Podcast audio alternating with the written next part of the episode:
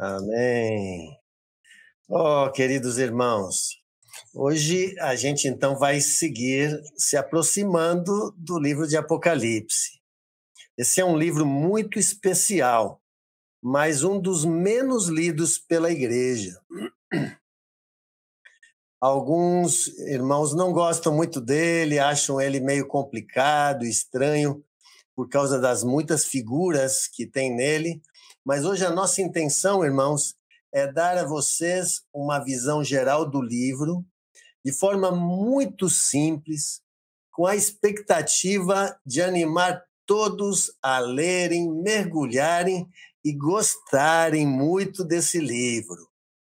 É, uma vez um irmão disse que o diabo não gosta muito desse livro, porque Apocalipse mostra a vitória de Jesus e a derrota do diabo e como ele vai terminar.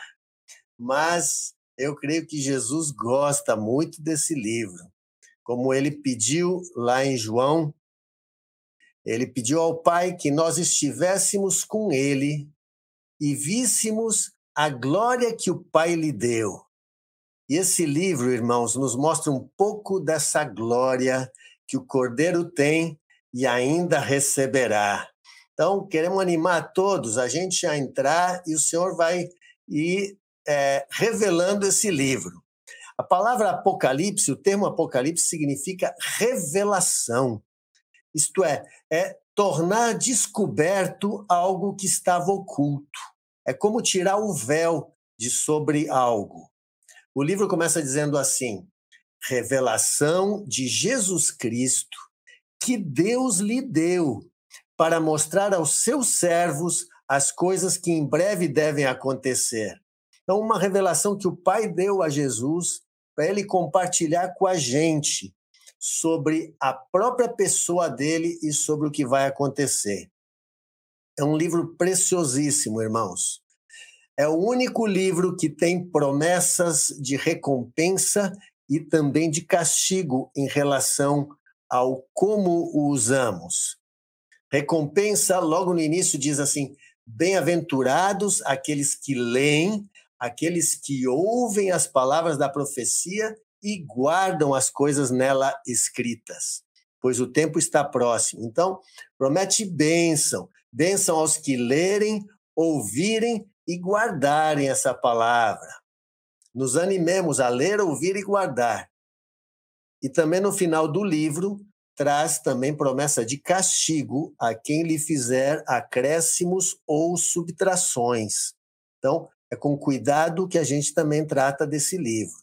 Essas bênçãos e maldições nos mostram quão seriamente Deus considera os fatos e verdades reveladas nesse livro. Então, vamos entrando nele aos pouquinhos. Para quem esse livro foi escrito? Então, acho que Marcos já mencionou, esse livro, na verdade, o livro foi escrito às sete igrejas da Ásia. Não só as cartas foram individuais, mas todo o livro foi escrito para todas as igrejas da Ásia e também para nós, obviamente. Outra pergunta: para que esse livro foi escrito? Qual é o propósito do livro de Apocalipse? É claro que o propósito não é simplesmente predizer o futuro para satisfazer nossa curiosidade. É, nós temos que nos perguntar por que tudo isso foi revelado a João. Por que o Senhor pediu que ele transmitisse isso para a igreja? Por que necessitamos ler e guardar essas palavras? É, nós vamos mencionar aqui quatro motivos e propósitos importantes deste livro. Primeiro, é, Gilberto já falou sobre isto, mas é para revelar a pessoa de Cristo. Jesus, na verdade, é a principal revelação deste livro, o, o varão que virá, virá para reinar e julgar. Segundo o propósito do livro, revelar o fim da história, da nossa história, é, revelar a vitória de Jesus, a derrota de Satanás e o cumprimento final do propósito eterno de Deus. Esse livro traz respostas muito importantes para questões centrais da fé e da própria humanidade a respeito do nosso destino. As escrituras não podiam ficar sem esse livro, e nem nós podíamos ficar sem ele. Terceiro propósito é preparar a igreja para a volta do Senhor mais uma vez, animá-la, fortalecê-la para os tempos do fim. Certo irmão chamou que esse Apocalipse é um, um manual para a grande tribulação.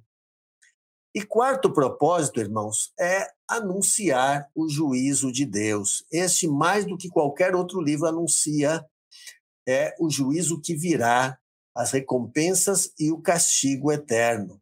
É um fundamento importantíssimo, como a gente já falou. Em resumo, esse livro é para o preparo da igreja, para as coisas que virão. Antes de entrar mais uma vez, quero ainda dizer algo mais alguns conselhos de como estudar este livro, irmãos. Primeiro conselho: leia ele de forma simples e direta. É, leia várias vezes, procurando ter uma visão do todo, sem se deter e preocupar em entender os detalhes todos, nem interpretar as figuras.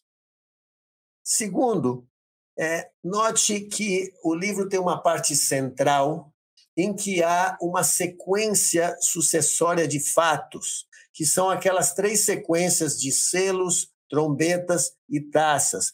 Esta é uma cronologia que é importante observar.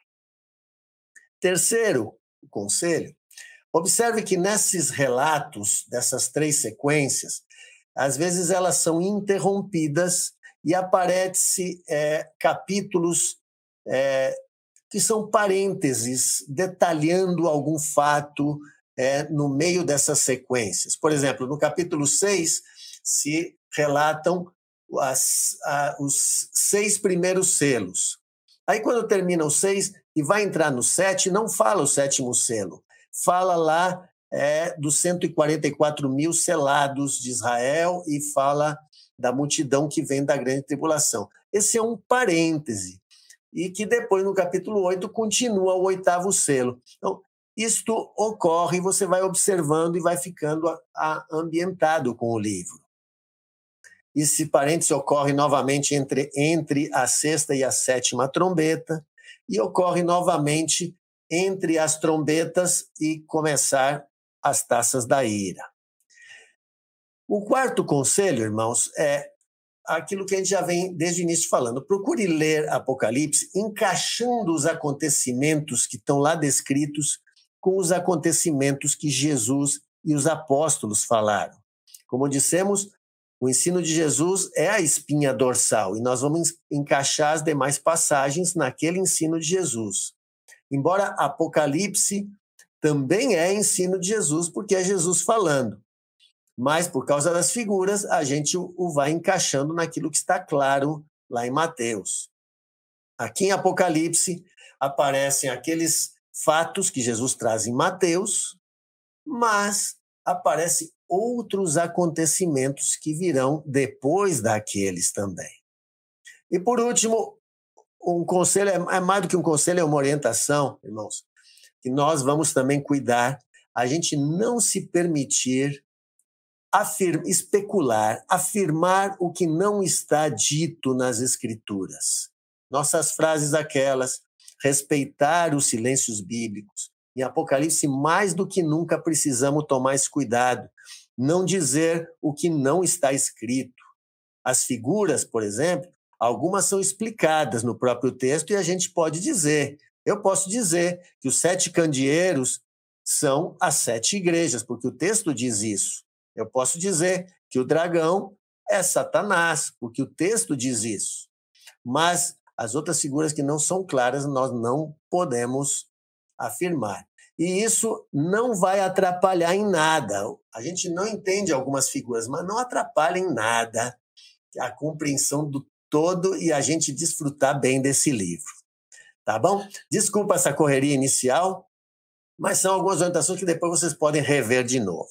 Agora, antes também de a gente, a gente vai mencionar um pouco de cada capítulo, mas nós vamos ver um, um panorama geral. Nós vamos dar uma passada geral em quatro minutos a jato. Nós vamos passar pelo livro todo, capítulo por capítulo. Depois a gente vai comentar um pouco mais detalhadamente. Então, vamos ver aqui na tela. Ó, primeiro nós temos, a gente pode dizer assim, que temos uma parte inicial do livro, temos uma parte no meio do livro e uma parte final do livro. A parte inicial, os três primeiros capítulos são esses que a gente já viu nestas últimas semanas.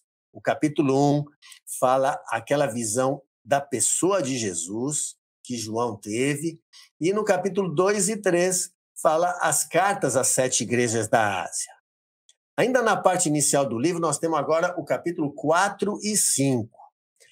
Os 4 e 5 nos mostram uma cena no céu do trono de Deus e do Cordeiro que antecede o início da abertura dos sete selos. Aí, a, nós vamos agora para a parte central do livro. A partir do capítulo 6, iniciam-se aquelas três sequências de sete selos, sete trombetas e sete flagelos. Então, no capítulo 6, aparecem os seis primeiros selos. O capítulo 7 é um parêntese daqueles que eu mencionei. Aparecem os 144 mil selados em Israel e a multidão que vem da grande tribulação. O capítulo 8 e 9 é, vai o sétimo selo e aparecem as seis primeiras trombetas. Então, vão pegando aí o todo, certo? Estamos na parte do meio do livro. O capítulo 10 é um capítulo parêntese, outra vez é João e aquele livrinho que ele come. O capítulo 11 ainda faz parte de um parêntese, onde aparece já o início daqueles três anos e meio que nós vimos lá em Daniel, e os gentios pisando Jerusalém por três anos e meio, e as duas testemunhas que profetizam em Jerusalém por três anos e meio também. Aí o resto do capítulo 11 vem a sétima trombeta. O capítulo 12, 13 e 14 também são parênteses explicativos. É, no capítulo 12 aparece a mulher e o dragão, que fala que o dragão persegue a mulher, durante aqueles três anos e meio também. O capítulo 13 detalha mais sobre as duas bestas, a besta que é o anticristo, a primeira besta, e os três anos e meio dela. E o 14 faz um resumo de vários acontecimentos. A gente depois pode ver. Aí vem, continua as sequências. Capítulo 15 e 16, as sete taças da ira, ou sete flagelos. Então, este é o parte do meio do livro. E agora vem a parte final, a reta final dos, de acontecimentos. Depois dos flagelos, aparece aqui a grande meretriz e a sua queda, capítulos 17 e 18. E no capítulo, então, 19, então, irmãos, ocorrem as bodas do Cordeiro. E Jesus vem até a terra e a batalha em Armagedon. E no capítulo 20, Jesus inicia o seu reinado de mil anos. Ao final, Satanás é solto, depois, Satanás é derrotado, e o, o fim de todas as coisas, da terra e do céu antigos, e o juízo de Deus. E o capítulo 21 e 22, irmãos, falam da Nova Jerusalém. Então, agora a gente vai tentar comentar um pouquinho mais de cada capítulo desses é, de, de, Apocalipse, certo? Os capítulos 1 a 3, como a gente disse, a gente não vai detalhar, porque o conteúdo deles, é, é, Gilberto e Marcos já falaram. Gilberto nos falou sobre o Jesus que virá, aquela visão de Jesus que João ficou chocado é o Jesus que virá, virá em glória para reinar. E no capítulo 2 e 3, é, Marcos nos falou sobre as cartas às sete igrejas da Ásia, com as advertências e as promessas que também se aplicam a nós. Então, são, na verdade, irmãos, essas, essas cartas têm muito a ver com é, o tempo do fim com o que virá, por isso fazem parte deste livro, na, na, na preparação da igreja. Então, nós vamos dar uma passada agora rápido, vai, vai ter que ser tudo meio a jato, nos capítulos 4 e 5. Esses dois capítulos, irmãos, são a cena que ocorre e os momentos no céu que antecedem o início da sequência dos acontecimentos dos sete selos e o que vem depois até o fim.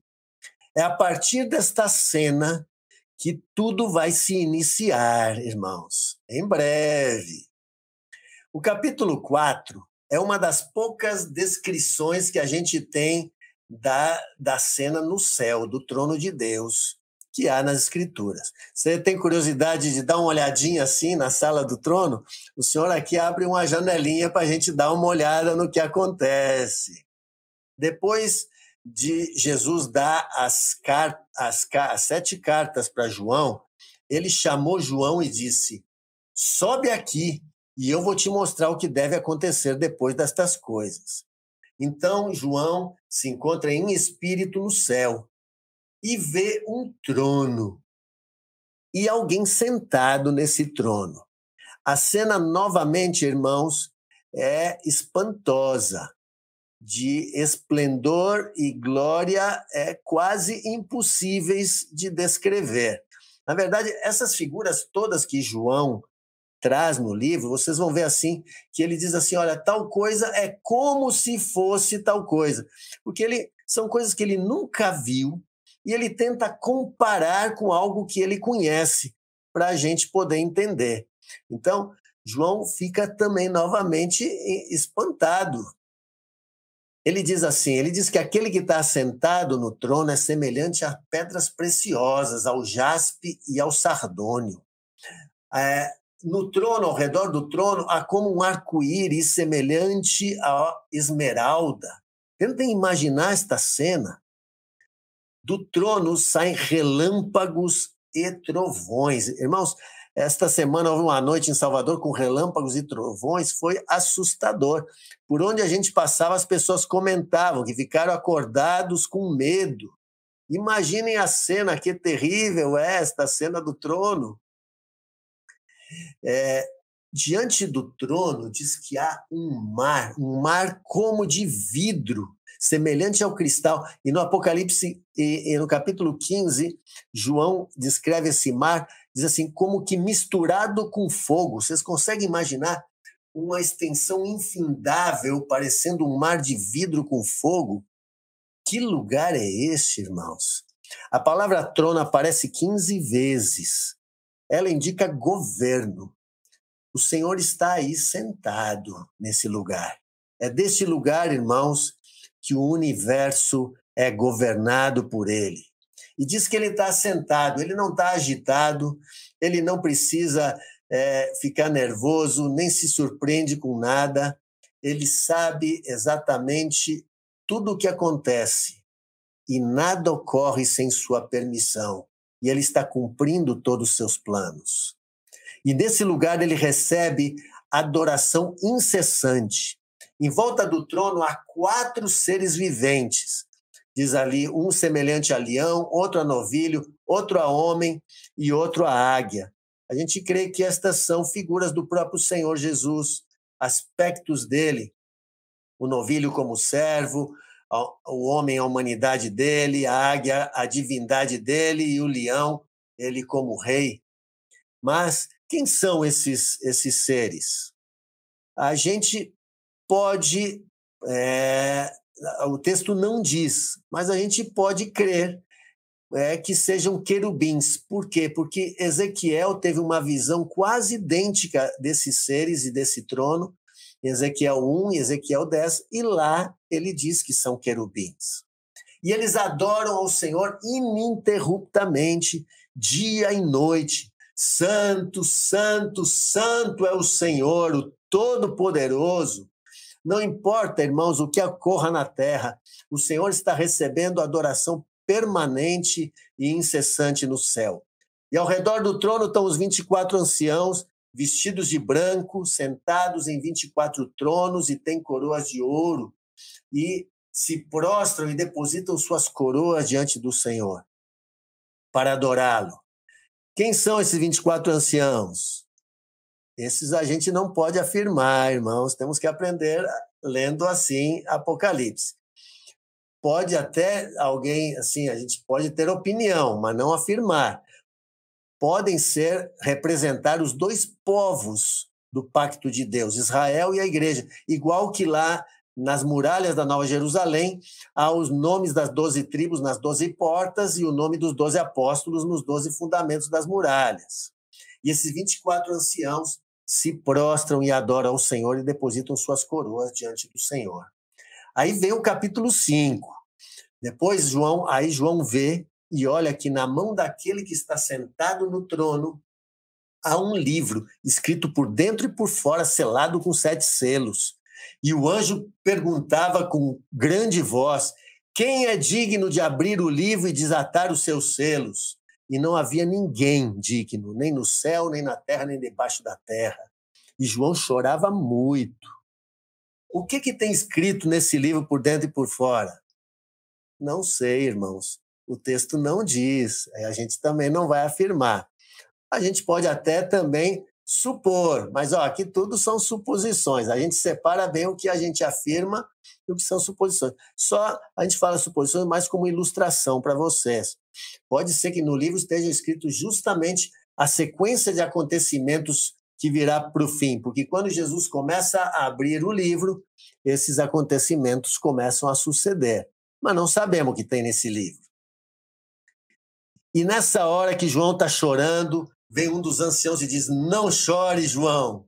O leão da tribo de Judá venceu para abrir o livro e seus sete selos.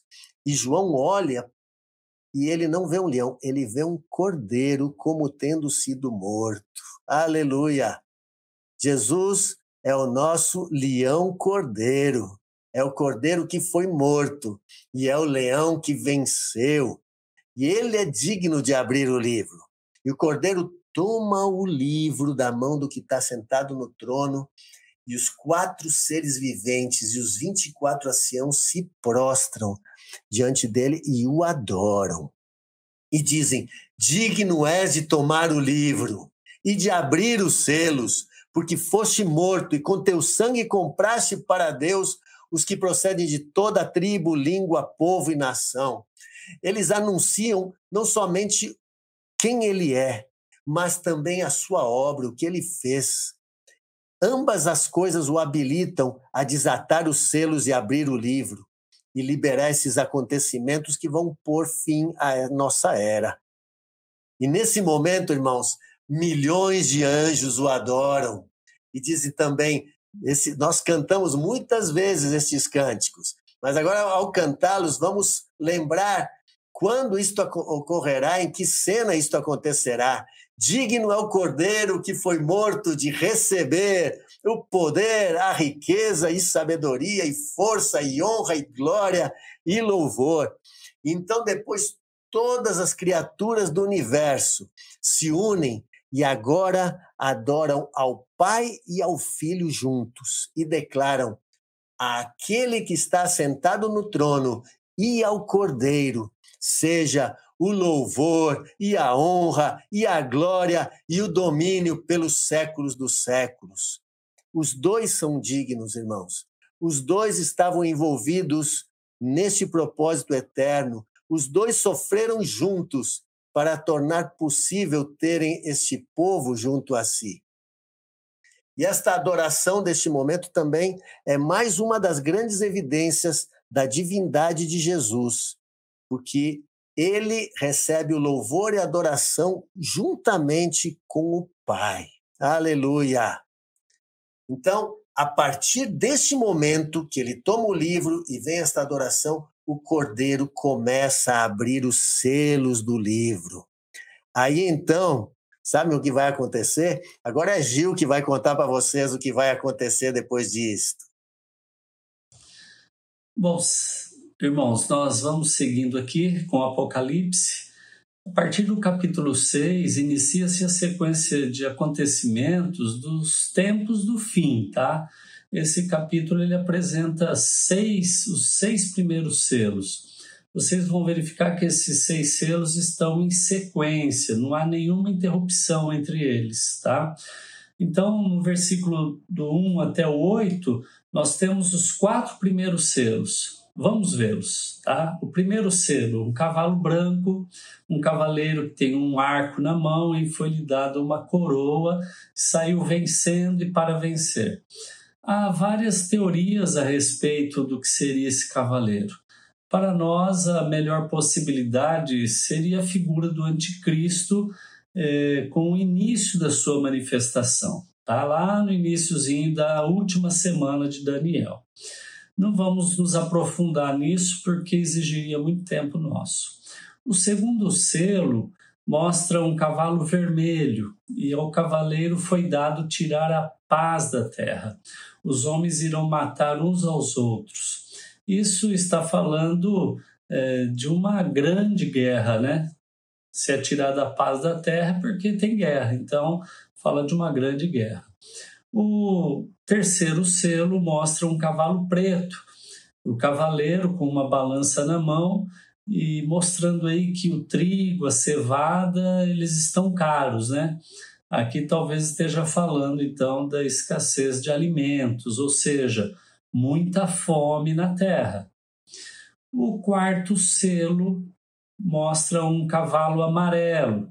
O cavaleiro tem até um nome, ele se chama Morte e o inferno segue. Na verdade, o inferno aí a tradução correta é o Hades. Ele tem autoridade para matar pela espada, pela fome, pelas feras. A quarta parte da terra morrerá por causa da guerra, da fome e também das mortes naturais e pelas feras. Talvez aqui indicando epidemia ou armas biológicas, nós não sabemos, tá? Uma possibilidade do mundo experimentar um colapso aí social, muita violência e novas epidemias. Amados, nós podemos ver claramente aí um paralelo entre o quadro apresentado nestes primeiros selos com o quadro dos acontecimentos que Jesus relata no princípio das dores.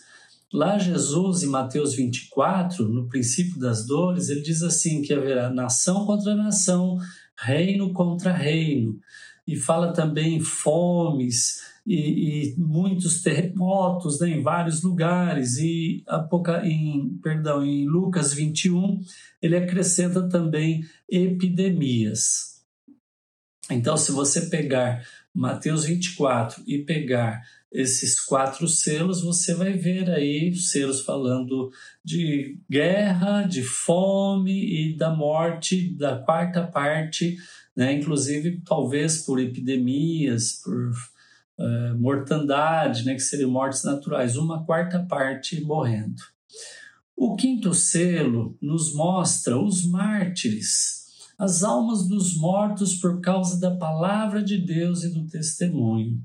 Então, lá no capítulo 6, do versículo 9 ao 11, a gente encontra assim esses mortos dizendo assim: Até quando não julgas e vingas o nosso sangue?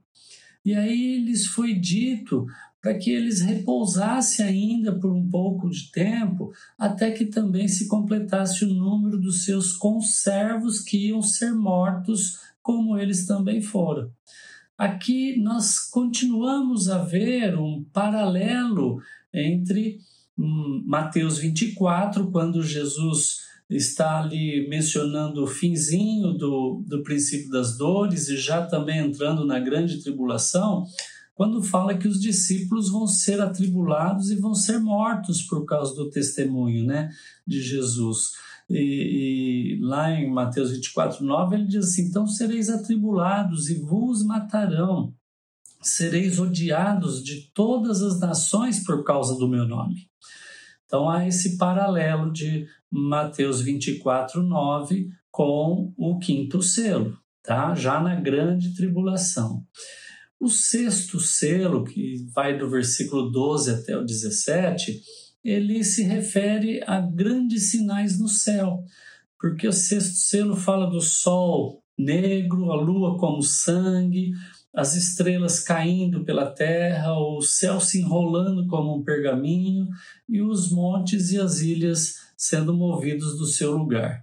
Nós continuamos aí encaixando esses acontecimentos com o relato dos seis momentos do ensino de Jesus lá em Mateus 24, especificamente no versículo 29, quando lá fala do sol escurecendo e os poderes também do céu sendo abalados. Então, você percebe essa, esse paralelo né, entre Mateus 24, 29 e o sexto selo. Agora, amados, uma coisa importante que nós precisamos falar é que não há em Apocalipse um relato explícito, claro, do aparecimento do sinal do Filho do Homem e do arrebatamento. Uma possibilidade desse momento seria aqui, nesse sexto selo, porque aqui os homens é, eles falam escondei-nos da face daquele que está sentado no trono é, como se eles estivessem vendo Jesus lá no céu talvez e, e também fala assim e declararam que chegou o grande dia da ira então é uma possibilidade tá nós não estamos afirmando mas amados o que nós precisamos saber é que a falta dessa informação clara não altera tudo o que nós já estudamos.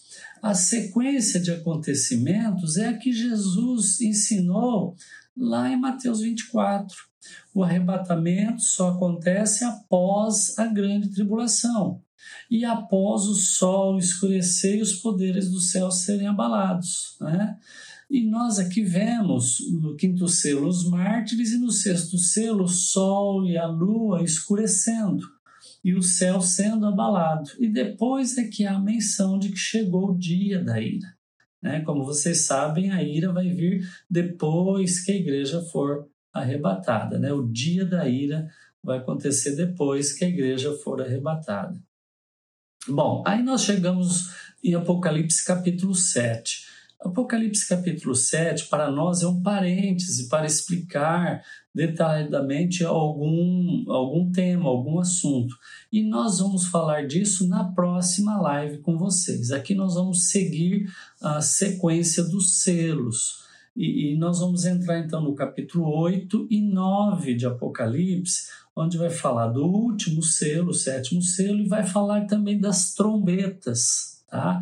que vão começar a ser tocadas. Então, no capítulo 8, do versículo 1 ao 6, nós temos o sétimo selo. Vocês podem ver lá que tem um anjo com incensário na mão, né? E, e esse incenso são as orações dos santos. E esse anjo pega esse incensário e, e joga para a terra. E aí houve trovões, vozes, relâmpagos e um grande terremoto. Então aí acabam os selos. E agora vai começar a descrição das trombetas. Do capítulo 8, versículo 7 até o capítulo 9, versículo 21, nós vamos ver seis trombetas sendo tocadas em sequência nós faremos um breve relato de cada trombeta, sem nos preocuparmos com interpretações, nem com o tempo que elas são tocadas. Né? Alguns pensam que elas serão tocadas é, durante o período em que a igreja ainda vai estar aqui na Terra, ou seja, a igreja veria todos esses acontecimentos aqui na Terra, tá? Já um outro grupo de irmãos entendem que não, que as trombetas fariam parte do dia da ira e, e se juntariam aos sete flagelos que seriam só iriam acontecer depois que a igreja tivesse já sido arrebatada. Nós não vamos entrar nesse tema, tá? com respeito ao tempo que elas são tocadas, porque nós mesmos ainda não temos uma definição a respeito disso daí. Então vamos falar sobre as trombetas. Né? Nós temos a primeira trombeta, e no capítulo 8, versículo 7, que fala de uma saraiva e fogo que cai sobre a terra. E aí queima uma terça parte da terra, das árvores e, e da erva verde que existe tá? A segunda trombeta, versículo 8 e 9, fala de uma montanha em chamas que é jogada no mar. E aí mata uma terça parte da vida que há no mar. A terceira trombeta, versículo 10 e 11, mostra uma grande estrela ardendo em chamas. E ela tem até um nome, chama Absinto. E o que ela faz? Ela torna as águas dos rios e das fontes de água doce se tornam todas amargas e os homens não conseguem então bebê-las. A quarta trombeta, versículo 12 e 13, fala do escurecimento novamente do sol, da lua e das estrelas. A quinta trombeta, versículo 1 até o 11, fala de uma estrela caída na terra que abre um poço do abismo, de onde sobe uma fumaça que escurece o sol e o ar, e aí surgem gafanhotos com poder de escorpiões. Né? Eles atormentarão os homens que não têm o selo de Deus por cinco meses. Esses homens vão buscar a morte e não acharão. Há muitas especulações sobre o que seriam esses gafanhotos, né? E também de quem seriam os selados, né? Seriam os 144 mil judeus ou seria a igreja que tem o selo do Espírito Santo? Nós não vamos entrar aqui nesses detalhes, nós estamos apenas lendo, passando com vocês. Chegamos na sexta trombeta, versículo 13 até o 21, que mostra quatro anjos lá no rio Eufrates e um exército de cavalaria muito numerosa, com 200 milhões de soldados. E morre então uma terça parte dos, dos homens. Essa é a sexta trombeta. Aí nós temos uma como uma pausa, um intervalo para alguns parênteses, tá? Então, do Apocalipse, capítulo 10, versículo 1 até o 11, 14, nós temos aí alguns assuntos, eh, algumas descrições do que acontece e que estaria assim fora desse tempo, tá, das trombetas. Então a gente diz, a gente chama de parênteses, que é pra, são explicações a respeito de determinados temas e nós vamos falar sobre isso, se o senhor permitir, na próxima live, tá bom? Então nós chegamos na última trombeta, que está lá em, no capítulo 11, do versículo 15 até o 19. E quando a sétima trombeta é tocada, diz assim: que o reino se tornou de nosso Senhor, e ele reinará pelos séculos dos séculos. Está lá no versículo 15. No versículo 17, tem uma expressão interessante, quando está falando a respeito do Senhor, e, e diz assim: que és, que eras, porque assumiste o teu grande poder e passaste a reinar. Percebam que não é mencionado mais aquela expressão que há de vir.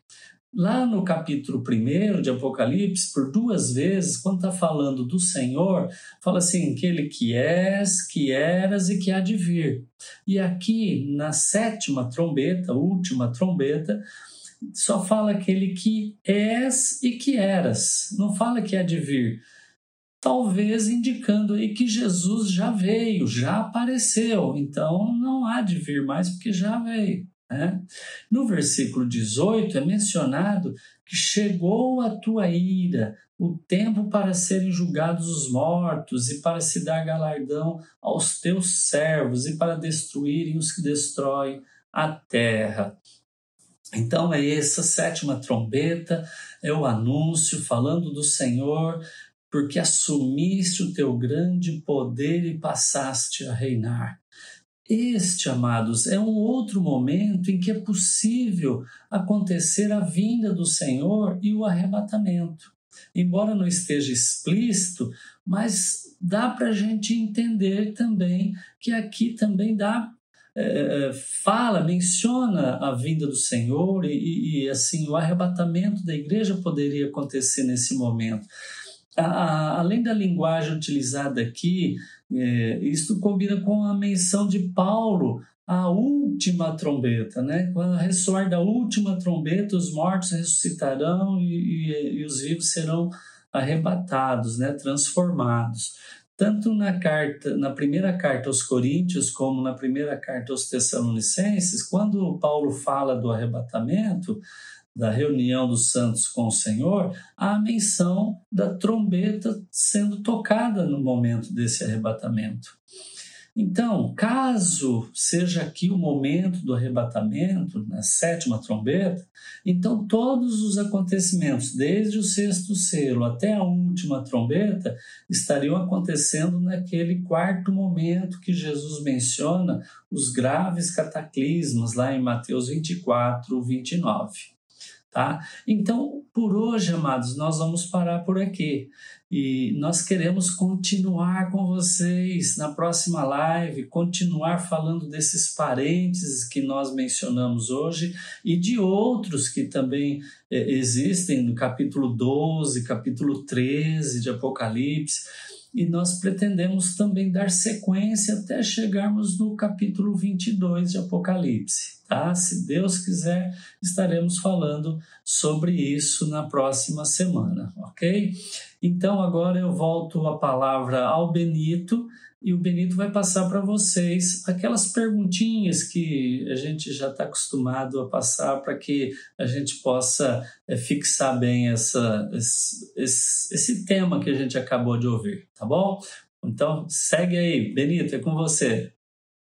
Então vamos é, dar agora aquelas perguntinhas para ajudar a meditação de vocês durante a semana. Então anota aí. Por que o livro de Apocalipse é importante? Você o tem lido?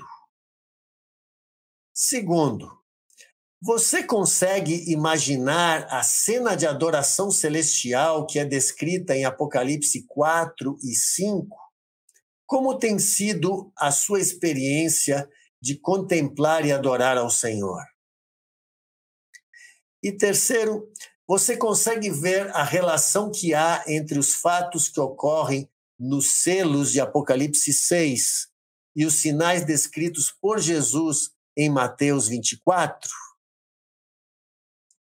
Amém. Que o Senhor vá nos dando cada vez mais é, revelação e alegria da gente mergulhar nesse livro tão especial que é Apocalipse.